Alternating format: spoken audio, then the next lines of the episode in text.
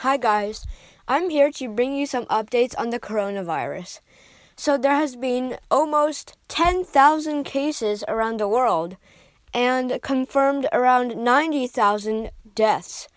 And there's 36, I mean 34 cases in Canada and 20 cases in Ontario. So as you can see, the virus is spreading actually very very very quickly starting from only tens of people to hundreds of thousands of people. Justin Trudeau, the Canadian Prime Minister, actually created a committee to deal with the coronavirus. Lots of countries all over the world are shutting down schools, such as China and Italy, to prevent more spreading of the virus.